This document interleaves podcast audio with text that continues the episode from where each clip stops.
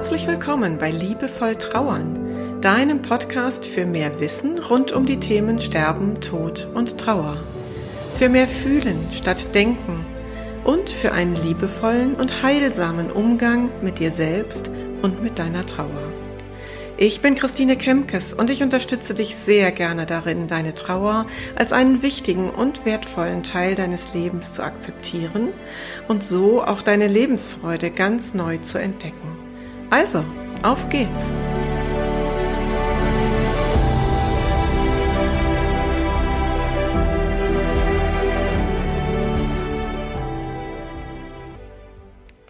Heute geht es um das Thema Erinnerungskultur. Damit greife ich eine Bitte auf, die eine Hörerin an mich gestellt hat. Mensch, könntest du nicht mal was zum Thema Erinnerungen machen? Und das mache ich total gerne, weil sich dankbar erinnern ein ganz wesentliches, wichtiges Element auf dem heilsamen und liebevollen Trauerweg ist. Es gibt ja diesen schönen Satz, Erinnerungen sind das Paradies, aus dem wir nicht vertrieben werden können. Und in guten Zeiten, glaube ich, ist es für uns ganz einfach, sich diesen Satz zu verinnerlichen und Erinnerungen zu schaffen und an Erinnerungen zurückzudenken.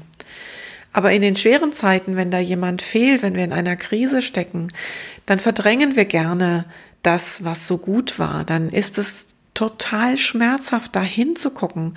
Und immer wieder sagen mir Trauernde, dass sie alle Fotos abgehängt haben, dass sie sie umgedreht haben, dass sie es gar nicht ertragen können, sich äh, an einem Ort aufzuhalten, den sie zuletzt mit ihrem geliebten verstorbenen Menschen aufgesucht haben, Cafés zu besuchen, die sie früher, wo sie sehr gerne gebruncht haben oder zu Abend gegessen haben oder auch einen Urlaubsort aufzusuchen.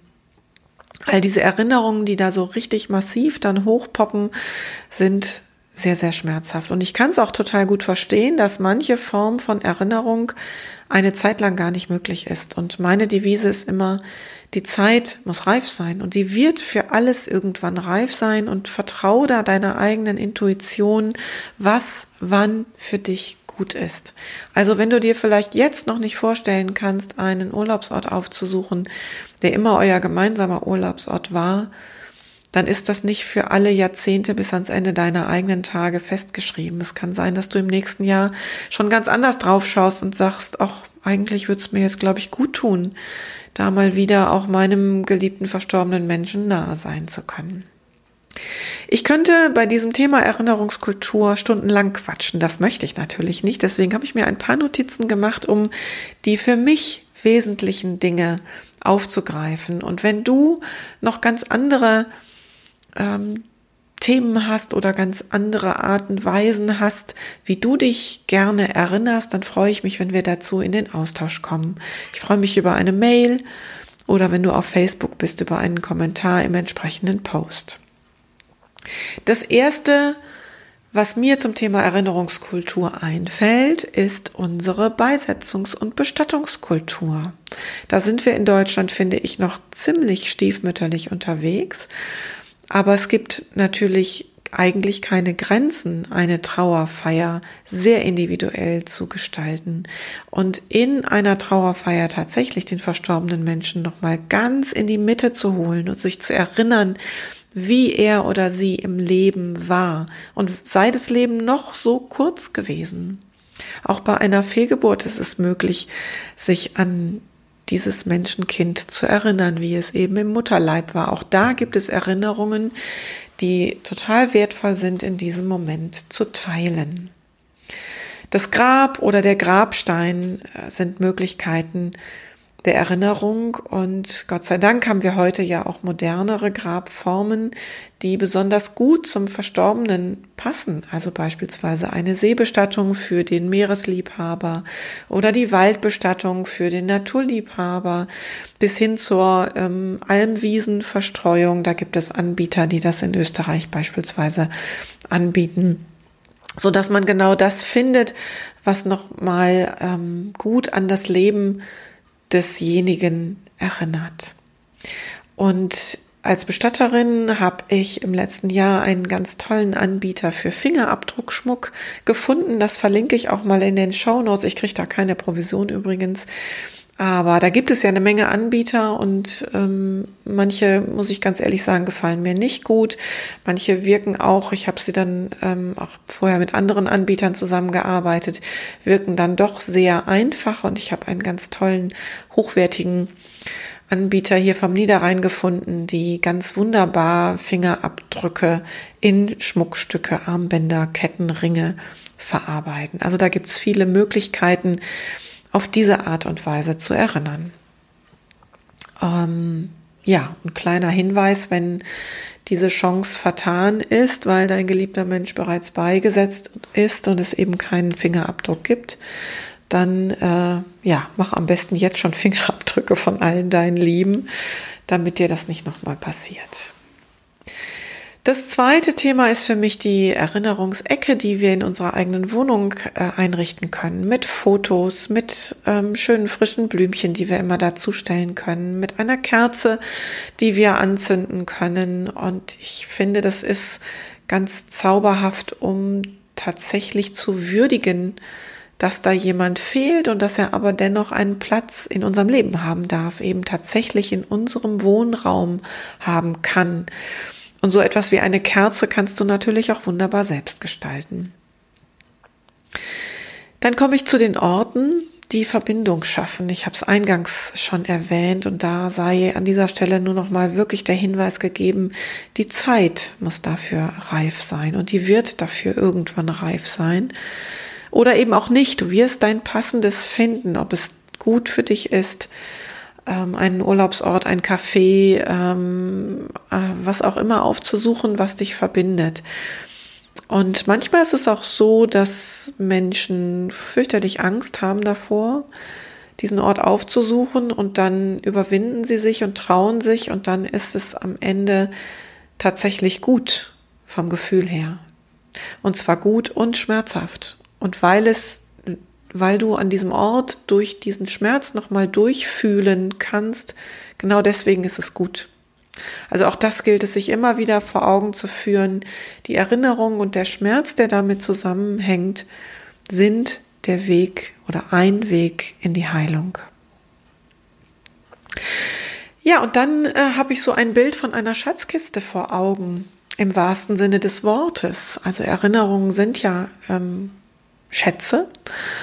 Und tatsächlich kannst du Erinnerungsstücke aus dem Leben des verstorbenen Menschen für dich nutzen in deinem Leben, ob das jetzt die Uhr des geliebten Großvaters ist oder die Lieblingskette der Mutter, die du weiterträgst oder die Kleidung deines geliebten Partners, deiner Partnerin, die du trägst, ob du im Lieblingst-T-Shirt schläfst oder aus Kleidung auch etwas Neues entstehen lässt. Da gibt es auch wunderbare Anbieter.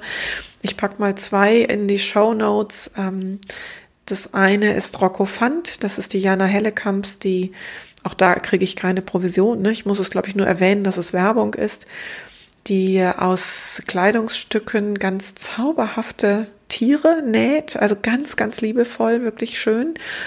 Und ähm, dann habe ich Hemds abgefunden, die sitzen bei Berlin und nähen aus Kleidung neue Kleidungsstücke. Das ist also quasi eine Art Upcycling.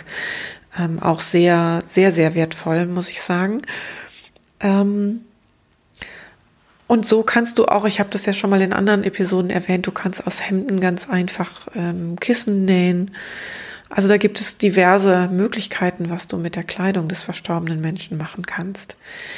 Und neulich bekam ich noch den Tipp, ähm, dass es sehr wertvoll sein kann, bevor eine Wohnung aufgelöst wird. Also wenn du beispielsweise ähm, ein Elternteil betrauerst und da muss jetzt die Wohnung aufgelöst werden, ähm, oder auch wenn Eltern ins Pflegeheim umziehen und das Haus oder die Wohnung werden dann aufgelöst in dem Zusammenhang, dass es total wichtig ist, diese Wohnung abzufotografieren, da vielleicht sogar noch mal ein paar Detailaufnahmen zu machen als Erinnerungsstücke an diese Zeit.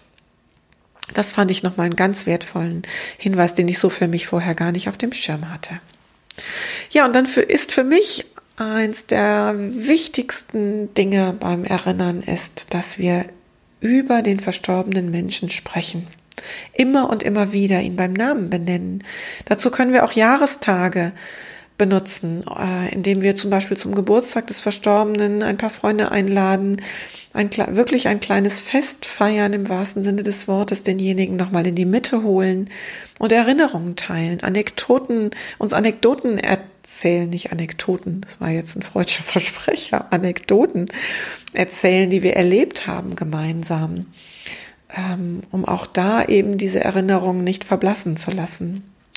Und neulich hatte ich eine Klientin bei mir, die relativ kurz nach dem Tod ihrer engsten Freundin äh, viele, viele Seiten voller Erinnerungen erstmal aufgeschrieben hat, damit ihr die nicht verloren gehen, damit sie nicht irgendwann denkt, oh, mir ist was abhanden gekommen, ich kann mich gar nicht mehr an alles erinnern. Und das war für sie auch ein ganz, ganz heilsamer Schritt, diesen, diesen Abend zu verbringen, alles aufzuschreiben und dabei ja, Rotz und Wasser zu heulen, aber auch Freudentränen zu weinen über die vielen schönen Erinnerungsschätze, die sie da aufschreiben konnte.